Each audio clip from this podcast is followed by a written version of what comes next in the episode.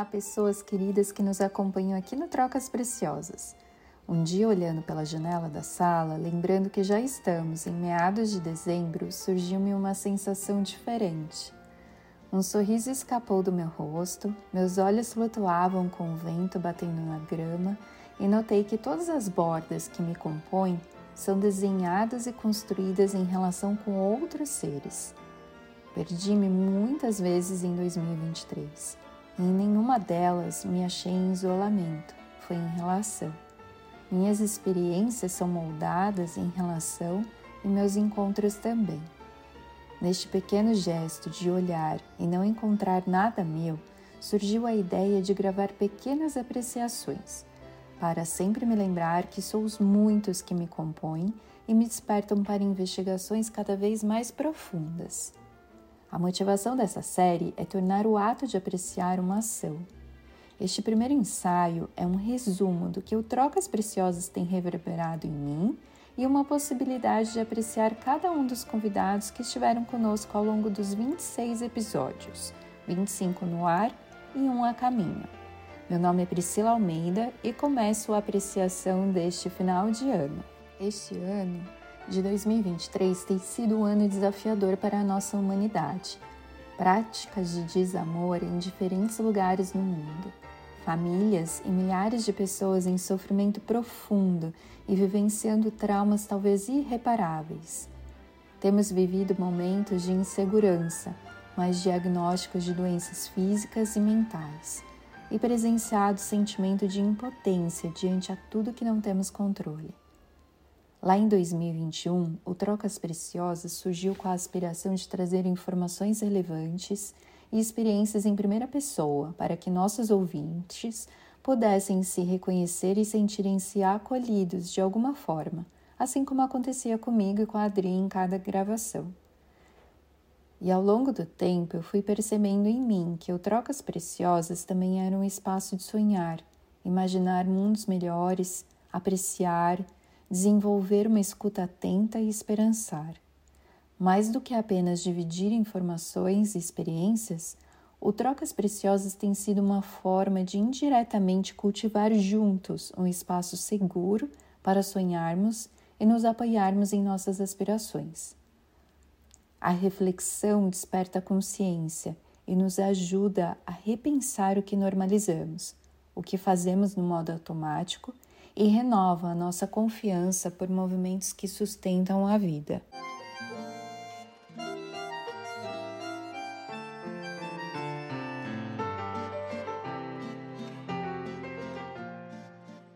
Aprendi com a Lígia Zottini que o futuro chega em camadas e geralmente as camadas estão correlacionadas ao nível de consciência que se tem. A Helene me fez questionar como eu me relaciono com as pedras no caminho? Eu desvio, olho para elas, interajo.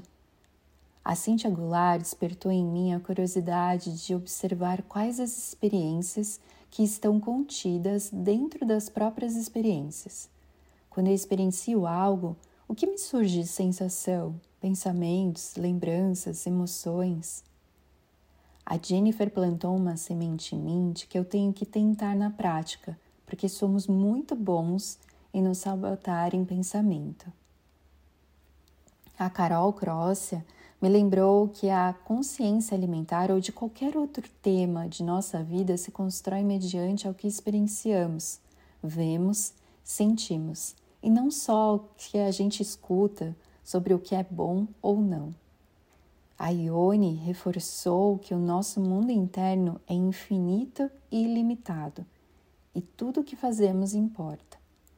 A Mari Galene comentou que às vezes a pessoa que a gente se relaciona não, não reconhece que tipo de ajuda ela precisa.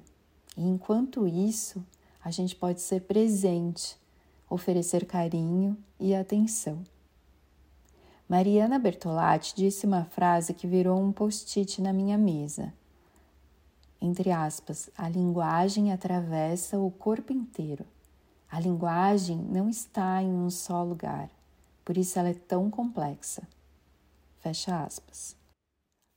A Solange de Luz trouxe atenção para algo sutil e às vezes difícil de assumir: o quanto eu tenho de um discurso colonialista quando eu me relaciono com algumas pessoas, quando eu proponho algo que eu considero melhor e sem intenção desconsidero, desmereço e desfaço tudo aquilo que já existe, ela abriu uma porta importante em mim para que meus movimentos coletivos sejam mais lúcidos e não com um viés de opressão, mesmo que inconsciente.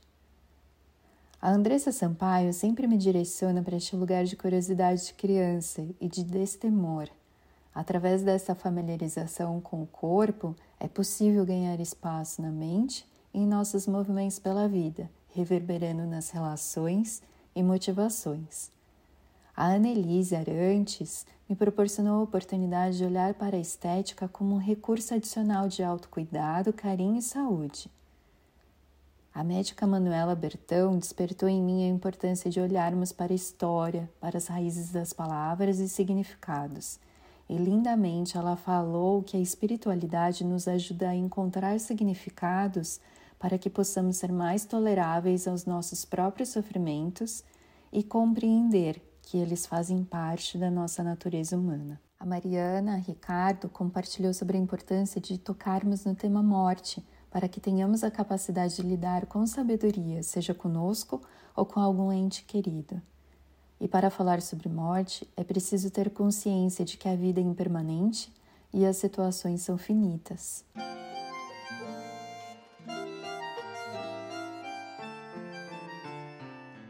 A Larissa Lacerda relembrou a importância do brincar. Dividiu esta frase que está estampada no meu caderno de preciosidades. Abre aspas, brincar é o ser inteiro, é o estar inteiro, é o fio condutor que faz a gente ser inteiro. Fecha aspas.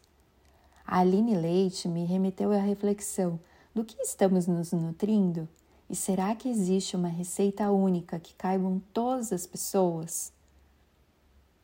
Rodrigo Borges indagou: qual é o tamanho de mundo que queremos impactar? Em quais momentos nos distanciamos da criatividade? E será que, se enxergarmos a luminosidade dos seres que estão ao nosso redor, reativamos a nossa capacidade de criar? Mirtes de Souza, líder comunitária da Associação Movimento de Mulheres do Jardim Comercial, me despertou para alguns insights. Para cultivar compaixão, é preciso desenvolver um olhar atento para nós e todos aqueles que estão ao nosso alcance. Além disso, ela falou de que é preciso questionar a lógica capitalista de acumulação, para que tenhamos ações coletivas e regenerativas. A Heloísa Tomazinho trouxe um olhar para as nossas ações, dizendo: não são somente as condições que vão definir aonde chegamos, e sim as nossas atitudes. O Horácio Coutinho fez uma provocação interessante e que me surpreendeu, perguntando: Quão fácil é explicar a sua vida? Eu não sei se você já parou para pensar sobre isso, mas ao me questionar e tentar me explicar, percebi que existem muitas dobras que eu preciso rever e compreender. A doutora Camila Rebouças nos fez uma pergunta simples, porém complexa: O que é ser um ser saudável no mundo que não temos controle está a todo momento mudando? É possível ser saudável sem evitar desconfortos, porém lidando com eles? Sandra Brandão me despertou para as perguntas: como as nossas inquietações podem gerar benefícios coletivos através de nossos movimentos mais conscientes? Como a investigação daquilo que nos incomoda pode se transformar em prática de sabedoria e tornar-se uma oferenda às pessoas? A Tatiana Klein relembrou a importância da investigação do mundo interno, porque o que está dentro está fora e vice-versa.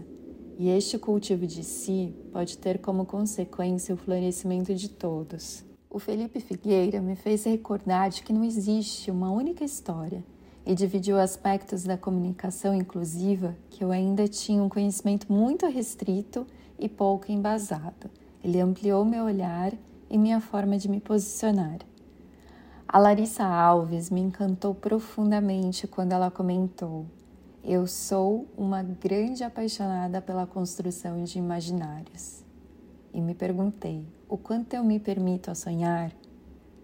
Alana Alves desconstruiu o que eu pensava ou achava que compreendia sobre estilo. Na minha visão, o estilo surgia de fora para dentro. Ao ouvi-la, percebi que está mais relacionado sobre quem sou e como quero me expressar no mundo. Vem da minha consciência, de um processo de aceitação, reconhecer o que me faz sentir bem e confiar no movimento de dentro para fora. E por fim, ainda não foi ao ar, mas estamos trabalhando na gravação. A doutora Patrícia Paturi me despertou para o insight de que o nosso protagonismo e autenticidade na vida talvez venha de um lugar de nos vermos como iguais aos outros seres que estão ao nosso redor.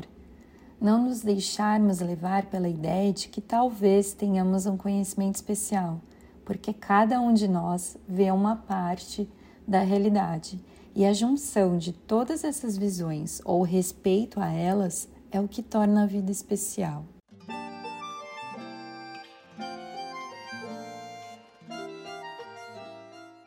Deixar-me ser tocada por esses pensamentos e trocas, além de muitas outras que surgiram, tem apoiado a minha forma de agir, olhar, incluir e principalmente sonhar tem colaborado no meu entendimento sobre os meus deslizes e possibilidade de retornar quantas vezes for necessário as minhas aspirações e motivações.